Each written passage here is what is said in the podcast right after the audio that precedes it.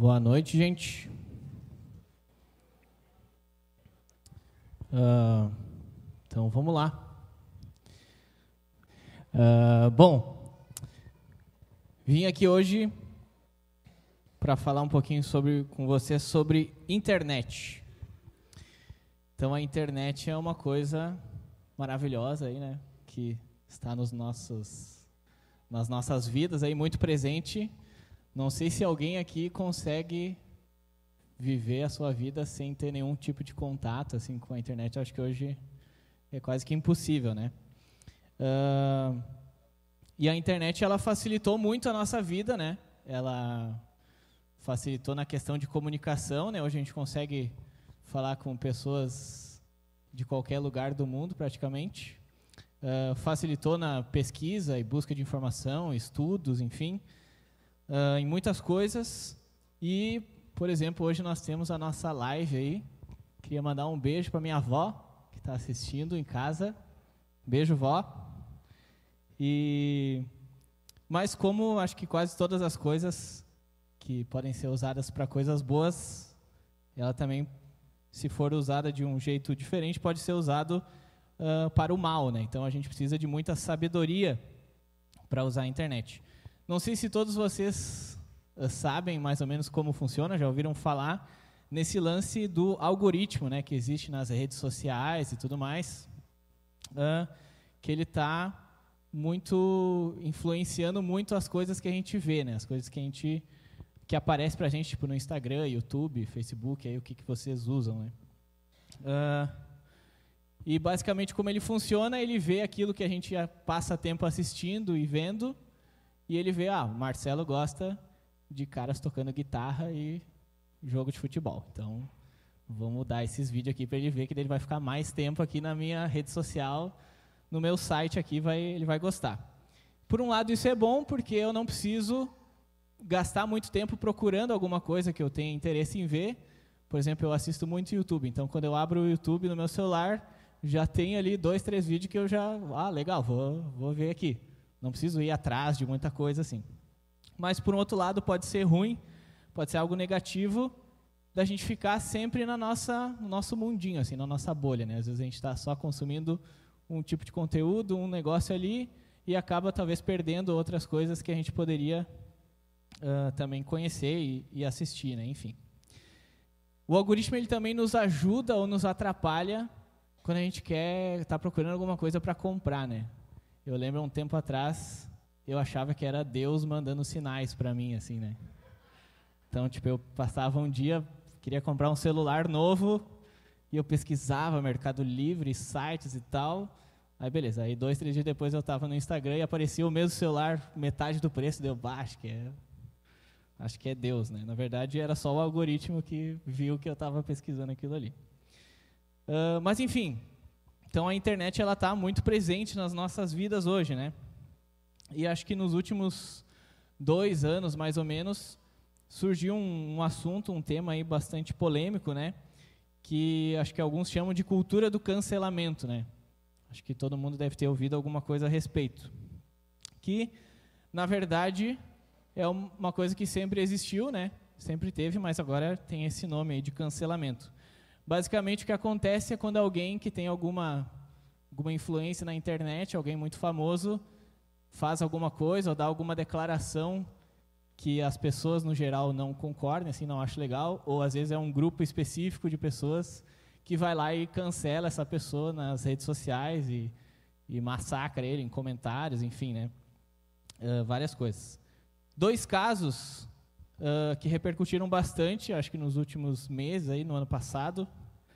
Uh, teve o caso do jogador de vôlei, aquele Maurício Souza, né? Que teve algumas, acho que alguns posts no Instagram e tal, que foram, foram considerados homofóbicos, e aí ele sofreu esse cancelamento, foi inclusive demitido do time dele. Uh, e tivemos no início do ano o caso desse cara aqui, não sei se dá para ver direito, né? O Monark, que é o cara dos podcasts e tal, ele foi também cancelado como por declarações nazistas e aí também perdeu o patrocínio e tal, foi foi tirado do programa. E mas tivemos muitos outros casos, né, de uh, pessoas que foram canceladas na internet, alguns com mais repercussão, outros nem tanto. E por causa também desse algoritmo, às vezes, uma coisa que para mim repercutiu muito, talvez para algum de vocês nem, sabe, nem ficou sabendo do que, que era, talvez algo do meu mundo assim. Então, às vezes a gente tem algumas coisas, talvez vocês nem sabem que esses dois casos não ouviram falar.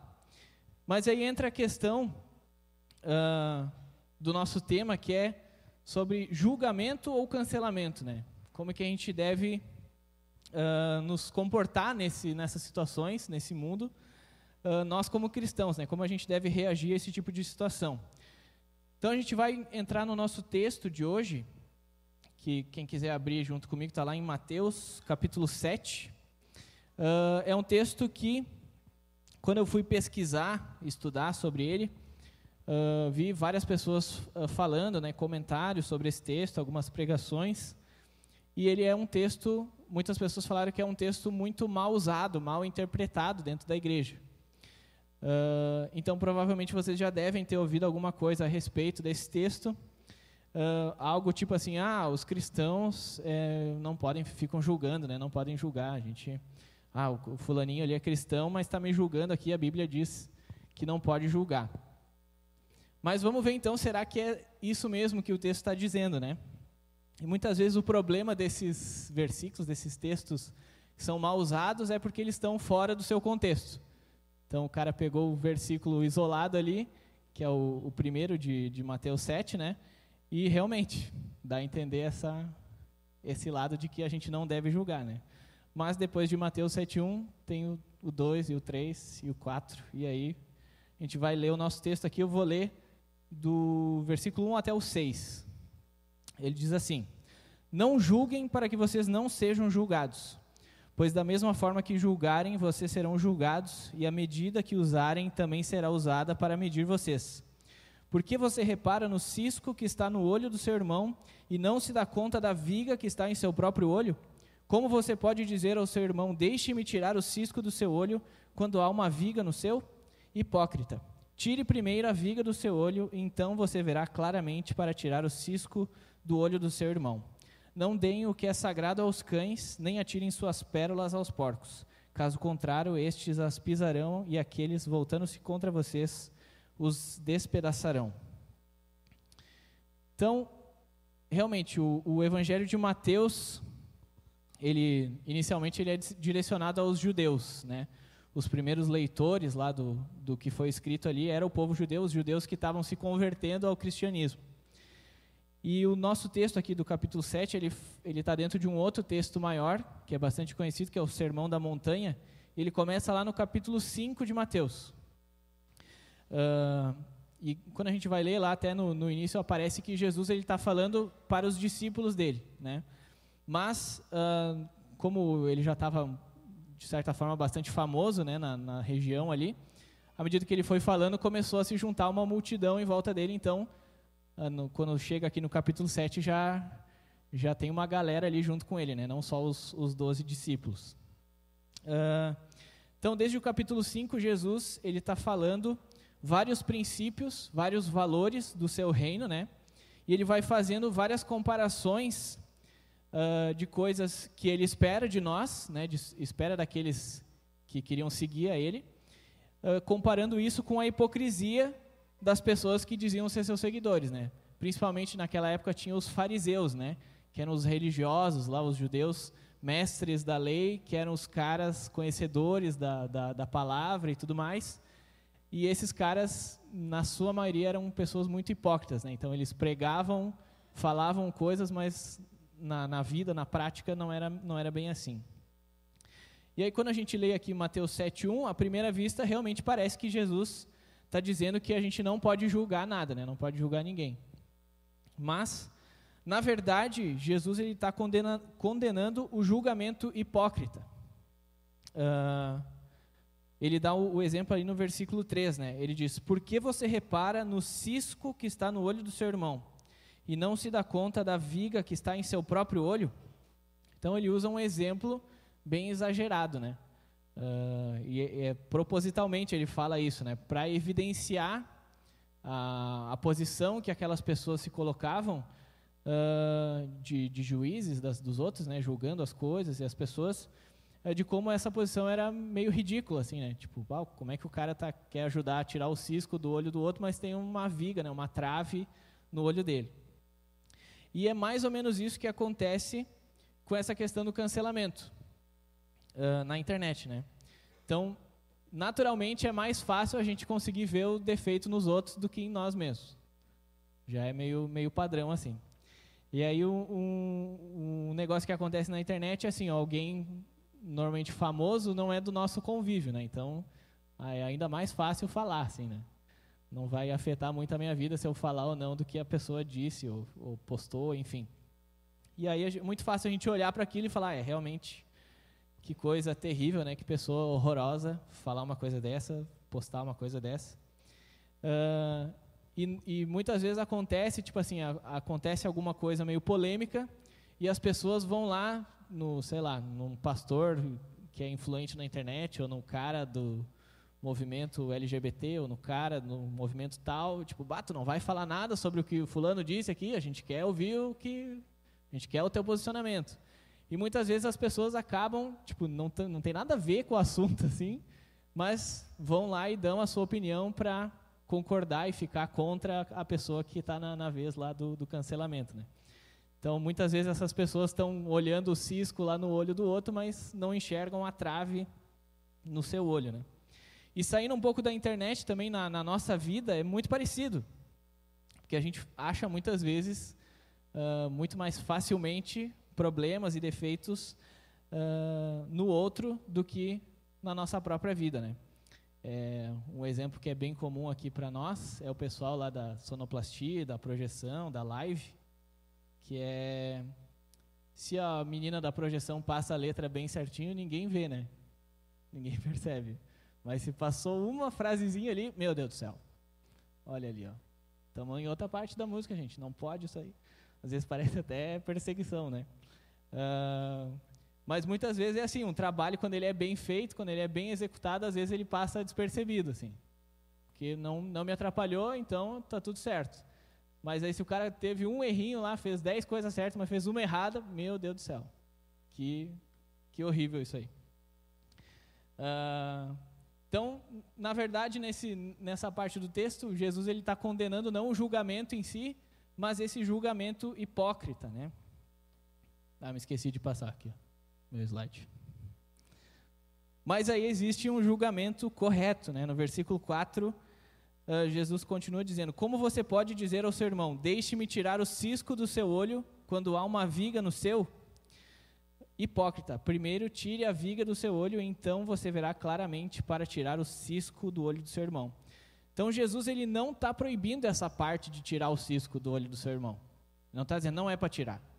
Está dizendo, primeiro tira a viga do teu olho, para depois tu tirar a viga do outro. Vai ficar mais fácil. Uh, e na palavra, né, a gente acha vários exemplos de coisas que Deus quer que a gente julgue, quer que a gente avalie. Vou citar alguns textos, se vocês quiserem anotar. A gente não vai ler aqui agora, uh, mas são textos que citam exemplos de coisas para a gente estar atento para julgar. Lá em 1 Tessalonicenses eh, capítulo 5, versículo 21, diz que a gente deve julgar as doutrinas, aquilo que é ensinado. Em 1 Coríntios 14, 29, diz que a gente deve julgar as profecias. Em 1 Coríntios 5, 12, diz que a gente deve julgar aqueles que estão em pecado dentro da igreja. E no nosso próprio texto de Mateus, um pouquinho mais para frente, Mateus 7, versículo 15, diz que a gente deve julgar os falsos profetas. Então Deus, ele quer que a gente julgue, né? Julgar em si não é um pecado e quando a gente para para analisar na nossa vida, a gente está o tempo inteiro julgando alguma coisa. É, nos nossos relacionamentos, a gente está julgando, né? Como que a pessoa está me tratando, se está legal, se tá, não está legal. É, nas, nas nossas escolhas e decisões né, da vida, assim, ah, onde é que eu vou trabalhar, onde é que eu vou, qual, qual faculdade que eu vou fazer, quem que eu vou escolher aqui para me aproximar, para ser amigo, para criar relacionamentos, até para coisas mais simples, tipo assim, que, que vamos sair para comer? Vamos comer a pizza tal? Não, pizza, essa aí eu não gosto muito. Vamos na outra lá, que a outra é melhor. E a gente está em todos, todos os momentos, a gente está vendo se aquilo ali é bom ou não, se vale a pena, se eu vou ter alguma vantagem ou não. Uh, então a gente está o tempo todo fazendo julgamentos, tanto de pessoas como de coisas. Né? E eu queria citar um versículo que está lá, dois versículos na verdade, está lá em João, uh, capítulo 8, verso 15 e 16. Ali Jesus está falando com os fariseus. E ele diz: Vocês julgam por padrões humanos, eu não julgo ninguém. Mesmo que eu julgue, as minhas decisões são verdadeiras, porque não estou sozinho. Eu estou com o Pai que me enviou. Então, o nosso padrão, nosso padrão humano de julgamento, ele é muitas vezes falho, né? Ele é muitas vezes equivocado. E a gente julga com esse nosso padrão, né? A gente não tem. Jesus disse que se ele julgasse, as decisões dele seriam verdadeiras porque ele está com Deus, né? Ele é Deus. Então, o padrão dele é muito diferente do nosso, né? Uh, mas nós devemos buscar esse padrão de julgamento. O nosso julgamento deve ser cada vez mais parecido com o que seria Jesus julgando, né? E isso me lembrou uns anos atrás. Talvez alguns de vocês vão lembrar. A gente ainda tinha os, os cultos aqui no lado, né? Aí foi feita uma campanha nas células para a gente apresentar células nos cultos aqui. Aí tinha que fazer alguma coisa. Acho que teve gente que veio cantar uma música, acho que fizeram teatro, não lembro de outras coisas, eu, eu teve, teve algumas células que fizeram vídeo. Eu lembro que a minha célula fez vídeo, nossa célula de jovens. Aí a gente fazia assim, gravava, cada um gravava uns 10, 15 segundos ali. Ah, eu gosto da célula, porque isso, isso, isso. Aí o outro lá falava uma coisa assim. Aí beleza, gravamos o vídeo, lançamos ali, apresentamos a nossa célula. Aí teve algumas pessoas que falaram uns negócios tipo assim, é, ah, eu gosto muito da célula porque aqui eu sou aceito do meu jeito, e eu não sou julgado por ninguém, eu sou quem eu sou e tal. E aí foi umas, umas frases assim que me, me, me marcaram, né? Até hoje eu lembro. Uh, e esse pensamento ele é um pouco perigoso, assim, né? Uh, porque ele pode nos levar a um engano, né? Queria ler com vocês um provérbio que está lá em capítulo 27, o provérbio de o versículo 17. Meu Deus. Como o ferro afia o ferro, assim um amigo afia o outro. É, então a nossa caminhada de fé, a, gente que quer seguir a Cristo, ela vai nos levar a julgar o nosso irmão, né? Ela vai nos levar a esse, essa via de dois lados, né?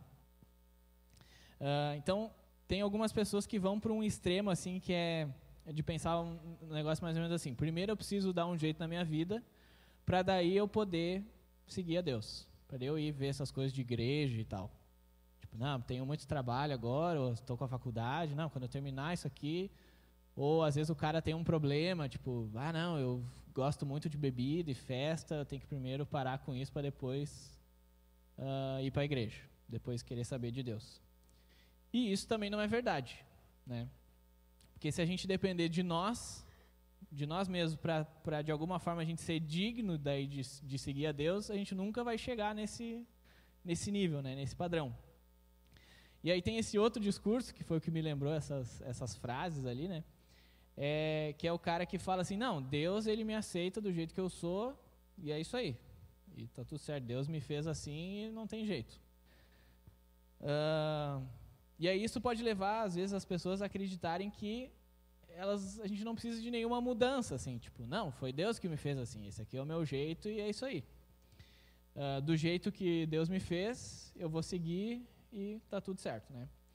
O problema disso é que se a gente não precisa mudar, se a gente não precisa de mudança na nossa vida, uh, e a gente pode chegar até Deus e permanecer do jeito que a gente está, a gente não precisaria nem de Jesus nem de um Salvador. Não precisaria que ele tivesse morrido na cruz pelos nossos pecados, porque se assim como está assim já está bom, então está tudo certo.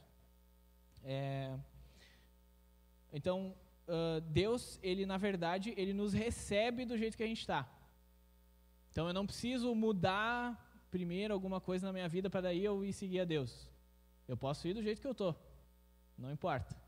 Mas à medida que eu for, e à medida que eu entregar realmente a minha vida para Deus, vai começar a criar mudança, vai começar a ter mudança, porque já não vai mais ser eu que vou estar comandando. Eu vou entregar aquilo ali na mão de Deus. Uh, E deixa eu me achar aqui. Isso aí. Muito bem. Vamos seguir. Então tá. Então a nossa caminhada com Deus, ela vai resultar nessa mudança, né? Vai gerar essa mudança e não é uma coisa que a gente consegue fazer sozinho. É impossível, assim. Uh, então eu comecei a, a, a, pensar assim na nossa vida de igreja aqui. A gente tem uh, vários tipos de comunhão aqui, né? Então tipo tem a nossa comunhão aqui dos domingos, que é a igreja toda aqui. Né? Até se a gente for pensar, dá para dá até pensar naqueles eventos uh, interdenominacionais, como é que é? Interdenominacionais, com outras igrejas, né? Palavra complicada. Uh, a gente aqui, reunido com outras igrejas que a gente nunca viu na vida, a gente junto também é corpo de Cristo, né? A gente é o mesmo, o mesmo Deus, o mesmo Jesus. Uh, mas pensando na, na, nossa, na nossa igreja aqui, na Aliança de Sapiranga. Então a gente tem o um domingo aqui.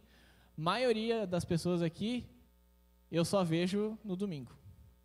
Tipo, não convivo fora daqui, né? Tipo. Aí tem o pessoal, tem a comunhão que eu tenho com a minha célula. Então, tem um dia da semana que eu reúno com a minha célula, um grupo menor, um grupo mais chegado. Eu já vejo duas vezes, né? Vejo na célula e vejo no domingo. Aí eu tenho a vida de discipulado, que normalmente é em duplas ou trios, às vezes tem uns grupos maior. E aí eu já vejo um dia no discipulado, vejo um dia na cela e um dia no, no domingo no culto. Isso se todo mundo for, né? Tem uns que faltam. E aí tem a minha vida, eu e Deus, né? Quando eu estou aqui na, no domingo e quando eu estou na minha cela, mesmo que é um grupo menor, 10, 15 pessoas, é mais fácil de eu enganar, assim. Mais fácil de eu dar uma disfarçada. E aí, tudo bem? Tudo bem. Ah, o cara veio no culto. Ah, o cara é de Deus. Ah, o cara não, não faltou uma célula. Esse aí tá bem. E aí, mas pode estar tá uma bagunça, assim, uma zona, né? Na vida do discipulado, já é mais, mais difícil, assim. Que daí, daí já vai umas conversas mais, mais duras, assim, né? Um negócio mais profundo. Então, para tu conseguir enganar o cara do discipulado, aí é, ah, aí é brabo. Mas e aí, se eu não tenho esse cara, né? Se eu não tenho essa pessoa do discipulado e eu ficar só com a minha vida com eu e Deus aqui, aí vou na cela, vou no culto, tem tudo para dar errado. Tem tudo para dar errado. Porque Deus ele quer que a gente julgue, como a gente deu ali em Provérbios, né? Assim como o ferro afia o ferro, o irmão afia o seu o amigo afia o seu irmão. Alguma coisa assim. Depois eu leio de novo para a gente. Uh, então eu queria aqui incentivar vocês que ainda não têm, não estão em discipulado, uh, a ter essa caminhada mais próxima com alguém. Uh, fale com aí com seu seu líder de célula, né, alguma coisa assim. Se você não vai em célula, vai numa célula também, importante. É, porque se eu não tiver o cara que vai me cobrar, que vai perguntar como é que tá, é muito difícil da coisa andar assim, é muito mais difícil. Uh, eu lembro que eu passei algum tempo assim sem ter um, um, um, discipulador, né, sem ter alguém junto comigo, e era só eu e Deus e eu na cela. E aí, nossa, era não, velho, tem que melhorar, eu pensava assim. Tem que melhorar, mas aí continuava assim e foi. Às vezes melhorava, aí daqui a pouco eu deixava de relaxava assim, né? Então, quando tem alguém junto contigo ali é mais mais difícil, né? Uh, e aí, Deus ele quer então que a gente julgue. Ele quer, ele ordena esse julgamento, né? Então a gente precisa julgar aquilo que a gente assiste, uh, filmes e séries, né, vídeos no YouTube, uh, aquilo que a gente ouve, né, as nossas, uh, as nossas músicas aí que a gente gosta, aquilo que a gente segue, que a gente consome nas redes sociais, e a gente precisa julgar também as pregações que a gente assiste. Tanto aqui, a galera que vem aqui nos domingos, quanto aquilo que a gente assiste no YouTube. Tipo, ah, aqui o cara legal, aqui lá não sei da onde. E nem sempre porque o cara é da igreja tal, ou diz que é crente, ele fala as coisas certas. Assim. Às vezes eles falam umas bobagens. E aí, se eu, não tiver, se eu não tiver um relacionamento com Deus, se eu não conhecer da palavra, eu não vou nem saber julgar o que o cara está dizendo. Ele vai falar aquilo e é isso aí vamos embora. Então a gente precisa estar tá apto também a julgar. Né? Uh, e a gente precisa julgar o nosso irmão. A gente precisa é, corrigir, às vezes quando é preciso, a gente precisa fala, bah, cara, acho que não é por aí, acho que isso que tu está fazendo aqui não não está certo, não está de acordo com o que a palavra ensina. Uh, e a gente deve fazer isso não porque eu sou melhor que o outro. Tipo, ah, às vezes a gente pensa, não, mas não vou falar com o cara porque eu não sou nem tão crente que nem ele, assim. Ah, o cara vai na igreja todo domingo e eu vou três só. Aí, não, não quer dizer, não quer dizer isso. Então a gente não é melhor que ninguém, a gente está todo mundo igual, todo mundo é mal. Só Deus que é bom, só Jesus.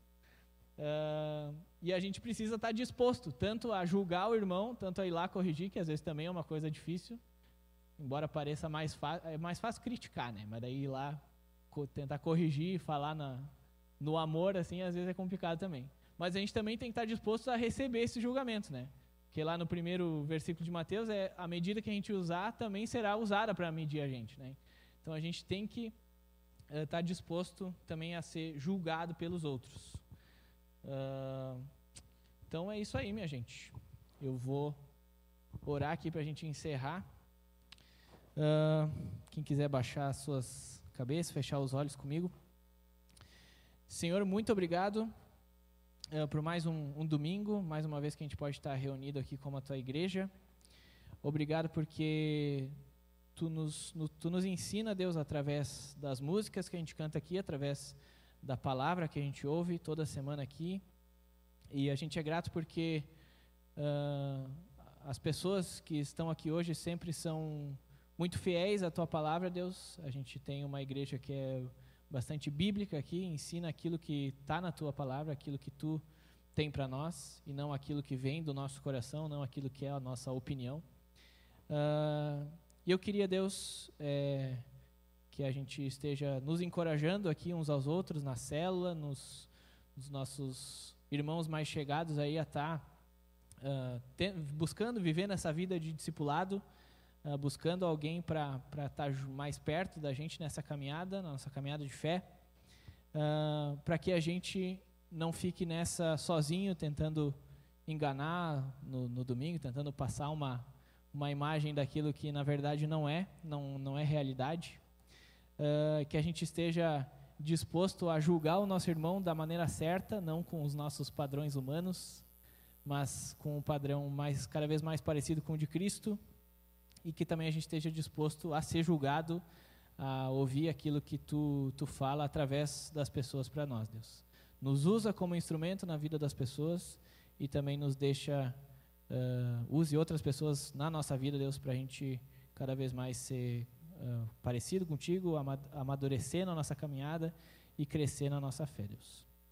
Uh, em nome de Jesus que a gente ora. Amém. Uma boa noite a todos.